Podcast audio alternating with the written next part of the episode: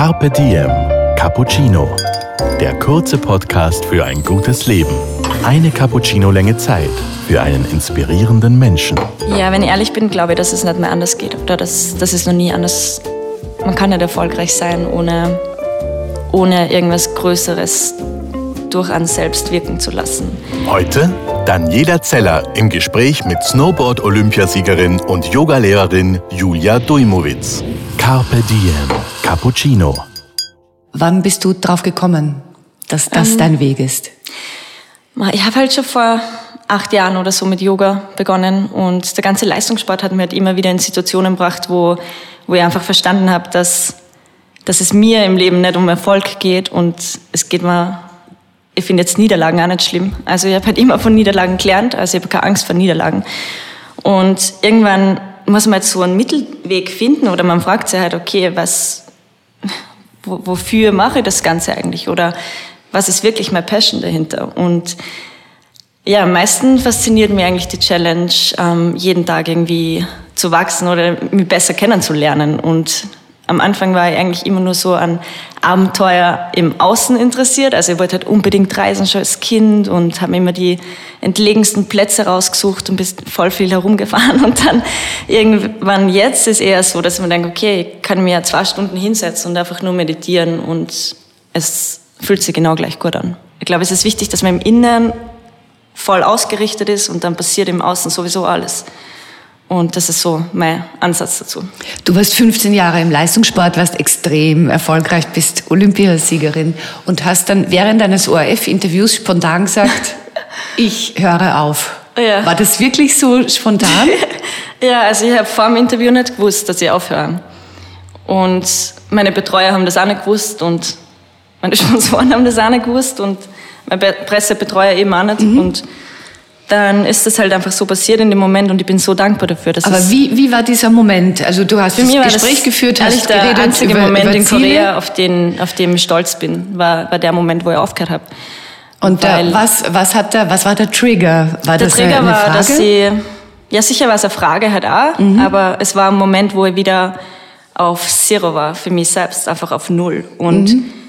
in so Momenten, finde ich, weiß man wieder, wer man ist. Ja. Oder spürt man, wer man ist. Und ich war voll dankbar dafür, dass ich wieder in dem einen Moment gespürt habe, wer ich bin. Und dann habe ich gesagt, okay, na, that's it. Und kannst du das ausmachen, warum gerade da dieser Moment kam? Weil ich nehme an, Olympia, der ganze Trubel, man ist viel im Außen und dass du gerade vor laufender Kamera wieder so total eingeklinkt hast bei dir selbst. Ja, also wenn man sich Olympische Spiele vorstellt, ähm, also die Zuschauer sehen halt den letzten kleinen Step von einer extrem langen Reise und das ist wie eine kleine Schneeflocke auf einem Powderhang. Also ist einfach nur echt der letzte Moment und da ist so viel vorher passiert, dass ich überhaupt dorthin gekommen bin und dann in dem Interview, da, da gibt es so viele Geschichten davor, vor, vor dem Moment. Und es geht für mich gar nicht, dass ich bei den Olympischen Spielen nicht ich selber bin dann, weil, ja, weil es einfach der Moment ist, für den ich einfach so lange trainiert habe. Und genau so ähnlich war es in Sochi. Ich meine, in Sochi war einfach überwältigt von allen Gefühlen, die ich gehabt habe und es wäre unmöglich gewesen, in dem Moment nicht echt zu sein. Also Sochi war Olympiagold. Genau. Und in Korea war eine ähnliche Situation, einfach nur ein anderes Ergebnis. Aber ich war halt trotzdem, ich, ich war einfach so bei mir selber, dass ich gewusst habe, okay, ähm, ja, bis daher, aber so nicht weiter. Und ich habe eigentlich erst danach realisiert, ähm, wie sehr ich an meiner Grenze war. Also jetzt körperlich, psychisch, in allen Ebenen. Also ich bin halt eine ganze Saison ähm, mit Schmerzen gefahren, ich habe Injek Injektionen gekriegt, ich hab, bin mental drüber gegangen, hat mir extrem stark gemacht. Ich habe voll viel gelernt für mich. Ich bin an Rennen aufs, aufs Podium gefahren, wo ich am Tag davor nicht einmal einfahren habe können, vor lauter Schmerzen. Also es ist eigentlich unglaublich, was man machen kann mit, mit der mentalen Einstellung. Ähm, aber es war irgendwie so ein Stopp einfach, wo ich gewusst habe, okay, also so wie das alles abbrennt, ich kann da nicht mehr mitspielen. Also es geht einfach nicht. Ich habe mir ja irgendwie, ja, ich habe erst danach gemerkt, wie, wie frei ich eigentlich sein kann und wie, wie frei ich wieder bin und wie sehr ich wieder ich selbst sein kann. Und der Moment hat einfach so viel verändert und ich habe mir einfach nur gedacht, okay, das Einzige, was man verspricht, ist, dass ich mutig genug bin, ähm, mein Herzen zu vertrauen mit jedem Schritt, den ich mache. Und alles, was danach passiert ist, ist einfach extrem wunderschön gewesen. Bis jetzt halt. Und also ich möchte da nichts, was vorher war, irgendwie schlecht reden. Es war halt einfach, ja, Schritt für Schritt dorthin. Mhm. Aber es ist so, ist das so eine, so einen Moment wahrzunehmen, sich zu spüren. Und das andere ist aber, das dann auch wirklich auszusprechen. Und dem so zu vertrauen, dass man dann nicht nachfragt, ah, soll ich es wirklich machen oder so, sondern vor laufender Kamera ja. dem zu folgen. Das ist ja, eine Qualität. Ich bin ein bisschen eh, glaube ich. Ähm, ja, ich habe ich hab so Momente schon ein paar Mal erlebt in meinem Leben. Also ich habe schon einige Impacts gehabt in meinem Leben und ähm, mir war halt immer wichtig, dass ich, oder ich habe gelernt, dass, dass es wichtig ist, mir selbst zu vertrauen. Und gerade in so einem Moment, also so einem Moment hinterfrage ich dann nicht. Also wenn das so passiert, wie es in Korea passiert ist, ich habe mir kein, einzige, kein einziges Mal habe ich gefragt, ob, ob das jetzt richtig war. Ich habe dem kein einziges Mal nachtrauert oder auch die ganzen, man baut sich natürlich über die 15 Jahre einiges auf. Ähm, und das war halt von einem Moment auf den anderen alles weg, logischerweise, weil man natürlich keine Gedanken vorher gemacht mhm. hat, wie, wie das jetzt am besten angehe. Und ja, es haben einige zu mir gesagt, ja, viel schlauer wär's gewesen, du fährst einfach nur Saisonen weiter, du tust nur so, als würdest und keine Ahnung, nimmst das Ganze nur mit. Aber das bin ich halt einfach nicht. Also ich kann, ich kann das nicht. Also ich kann entweder nur was zu 100 Prozent machen oder eben nicht. Ich habe noch nie mein Leben einen Plan B gehabt. Also das Aufhören war genauso mein Plan A halt in dem Moment, weil es in dem Moment da war. Also viel, viele erfolgreiche Menschen mhm. meditieren und verantworten sich äh, einer Sache, die größer ist als sie selbst. Und so sehe ich dich auch. Ja, wenn ich ehrlich bin, glaube ich, dass es nicht mehr anders geht. Oder dass, mhm. dass es noch nie anders. Man kann nicht erfolgreich sein, ohne, ohne irgendwas Größeres durch einen selbst wirken zu lassen. Ähm, und das ist halt im Leistungssport, sagt man halt einfach Flow State. Aber was man macht, man, man richtet halt zuerst den Fokus, aber dann muss man sich entscheiden, wirklich loszulassen. Und man muss in irgendwas vertrauen. Es ist egal, in was man vertraut, aber man muss vertrauen. Und das Vertrauen ist in irgendwas Größerem. Carpe Diem. Cappuccino. Aber der Hintergrund ist eigentlich nur, dass, dass ich glaube, dass es wichtig ist, was zurückzugeben. Und wenn es, wenn es nur eine Minute von unserem Tag ist, wo wir bewusst sind, dann kann man so viel bewegen, weil, ähm, ja, weil es, halt einfach es erhöht, es erhöht die, die Frequenz, es erhöht die Achtsamkeit. Dieser eine genau. Moment ist vielleicht das, wo einem auffällt, ui, ich, ich, ich sollte vielleicht mich kümmern um meine Nachbarin oder der einen wieder zu sich bringt, um wieder milder, freundlicher in die Welt zu gehen. Ja, es ist eigentlich unglaublich, was es bewirkt, wenn man eine Minute atmet, bewusst mhm. atmet. Und man muss immer fragen, okay, wann habe ich das, wann habe ich das das letzte Mal gemacht? Und ähm, zum Beispiel, okay, im Yoga atmet man genauso, aber man konzentriert sich gleichzeitig nur auf die Bewegung. Äh, man kann halt nur den Fokus zur Atmung abbringen. Aber sehr selten ist es so, dass man sich echt eine Minute in Ruhe hinstellt und eine Minute einfach den Fokus zur Atmung bringt. Und es sind nur sechs Atemzüge und wahrscheinlich nach dem dritten oder was nämlich ungefähr schon, wie es so rennt, denkt man sich schon so, pff, atmen.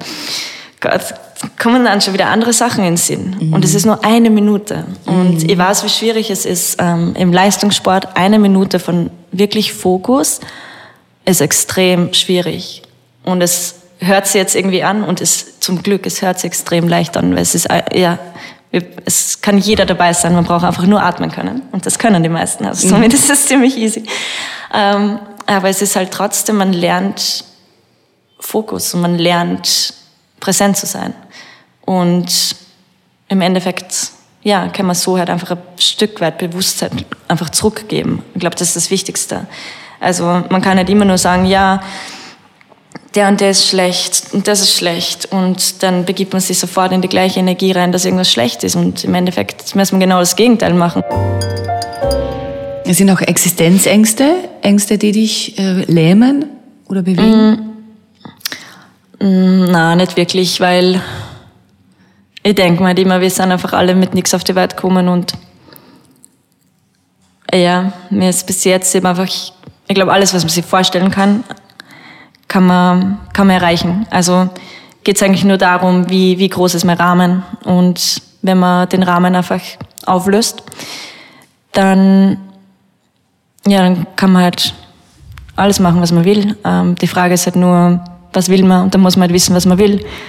Und dann wird es halt spannend, weil ähm, man muss ja, halt, glaube ich, schon in irgendeine Richtung, also für mich ist halt so, ich immer so weit in, in mein Inneres gehen, damit ich wirklich fühlen kann, das ist jetzt das Ziel, was ich habe, aber halt wirklich vom Herzen habe. Und ich habe mir da schon Zeit gegeben. Carpe Diem. Cappuccino. Aber wenn man wirklich Yoga machen will, dann, dann sollte man eigentlich schon den, den Fokus auf Bewusstsein setzen und auf, auf Atmung setzen. Und Atmung verändert einfach alles. Und das Witzige ist auch, ich bin eigentlich mit dem Atem-App, bevor ich überhaupt zu dem gekommen bin, habe ich natürlich viel mit Atmung gemacht, aber halt nie so, es war mir nie ganz so wichtig, mhm. schon wichtig, aber jetzt nicht so, dass ich sage, atmen, atmen, atmen, gar nicht. Und ich habe aber dann beim Meditieren einfach, mir, mir war einfach so bewusst, dass einfach das Einzige, was uns wirklich heilt und verändert, ist Atmung. Und ähm, deswegen hat sich der ganze Weg auch so entwickelt, denke ich. Und ja, Yoga ist schon extrem spannend, weil es so, so groß ist, die Lehre. Und man, ja, ich glaube, man kann halt sein ganzes Leben, ganzen Tag, 24 Stunden Yoga lernen oder versuchen zu verstehen und es gibt nur immer was zu verstehen. Julia, ich habe zum Schluss noch ein paar Fragen an dich, die das Leben stellt. Hast du bestimmte Rituale, die du jeden Tag machst? in der Früh, zum Mittag, am Abend? Mein einziges Ritual ist Kaffee. Wie viel trinkst du am Tag? Ja, schon sicher zwei Espresso. Also wenn ich gar keinen Kaffee trinke, Ah, das geht mir ein bisschen ab. Also du trinkst ihn immer schwarz? Ja, genau. Und, und ansonsten machst du irgendwas so in der Früh? Bist du jemand, der gleich in der Früh meditiert? Oder hast du da keinen fixen Zeitplan für die Meditation beispielsweise? Na, ähm, ich habe keinen fixen Zeitplan. Und ich versuche, um ehrlich zu sein, wenn es geht, oft ohne Wecker aufzustehen. Also so, dass ich halt einfach wach werde, wenn ich wach werde. Ähm, natürlich, wenn ich Termine habe, ist das nicht möglich, aber sonst eigentlich schon. Oder ich werde eigentlich eh immer früher wach. Ähm, ja, Ritual ist sicher, dass ich schon versuche, einfach bewusst schon aufzustehen und nicht einfach in der Früh mal kurz zu überlegen, okay, was, was ist so, wie richte ich mich gerade aus oder wo, wo reißt es mir gerade rein? Weil ich glaube halt, jeden, jeden Tag in der Früh, jeder Tag in der Früh ist anders und oft reißt dann irgendwo rein in irgendeinen Träger, wo man so denkt, oh mein Gott, was Ja, nämlich so, sobald man das Handy aufdreht, ja, leider Gottes. Ähm, also du schaffst das nicht gleich, das Handy aufzudrehen, sondern zuerst einmal nur zu sein. Ja, oft höre ich eben Podcasts ab und zu, mhm. gleich in der Früh, ähm, so im Halbschlaf, so in die Richtung. Ähm, Aber du gehst ja. nicht gleich auf Insta, auf irgendwelche Newsseiten. Kann ich auch nicht ausschließen. Also es gibt halt immer Phasen, denke ich. Und ähm, aber ich bemerke dann bald einmal, wie viel Energie mir das nimmt. Und mhm. dann eben, ich habe jetzt vor kurzem eine Phase gehabt, wo ich eben von Weihnachten bis, weiß nicht, ich glaube, eineinhalb, über einen Monat nicht auf Insta war oder halt einfach auch nichts gepostet habe, weil ich nicht das Gefühl gehabt habe, dass irgendwas Wichtiges in meinem Leben jetzt zum Posten ist. Und ähm, es war extrem befreiend, weil ich, es tut so gut, weil man auch weniger schaut. Ne? Je genau. mehr man selber postet, umso mehr schaut umso man, mehr man lebt da drinnen. Genau, also es macht schon einen riesen Unterschied, wenn man den Schritt zurück macht vor dem Ganzen. Ja. Gibt es ein Zitat, das dich begleitet?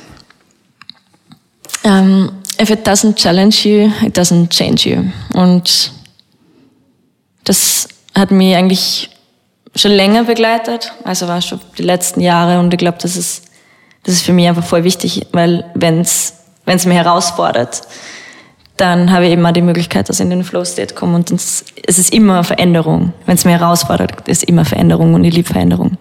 Drei Qualitäten, die dich dorthin gebracht haben, wo du heute bist.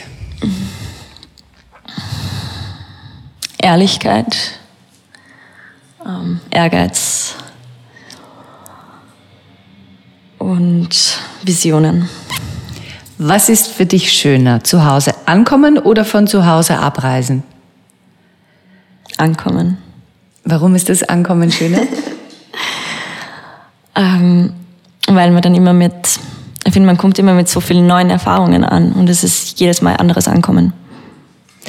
Was ist der schönste Ort, an dem du jemals übernachtet hast? Hm. Kalalau Beach. Also das ist, ähm, ja, das ist echt mein, mein Lieblingsort, denke ich. Das ist ähm, auf Maui. Das ist auf Kauai und um zu dem Strand zu kommen, muss man halt einmal 20 Kilometer hiken und man hiked da die ganze Küste entlang und dann muss man da alles mitbringen zum Essen und so. Es gibt halt nichts zum Essen und gar nichts. Mhm. Und man hat einen Wasserfall, wo man, wo man sich duschen kann und so. Aber im Endeffekt schlaft man halt einfach am Strand und dann kann man von dem Strand nur zum nächsten Strand schwimmen. Also das ist halt nur so eine halbe Stunde schwimmen oder so. Ähm, und das ist halt der Ort, an dem die, die ersten Hawaiianer, also die wirklich Ancient Hawaiian, die Könige, die Gebeine in, den, in der Wand sind. Und also es ist so voll die steile Wand. Und man merkt, dass da einfach eine andere Kraft dahinter ist. Und ja, sehr, sehr spezieller Ort. Was können andere von dir lernen? Hm. Vielleicht mit einem, mit einem leeren Computer durch die Welt zu gehen, was so. Mit einem leeren inneren Computer. Ja. Was war die wichtigste Lektion, die du in deinem Leben gelernt hast?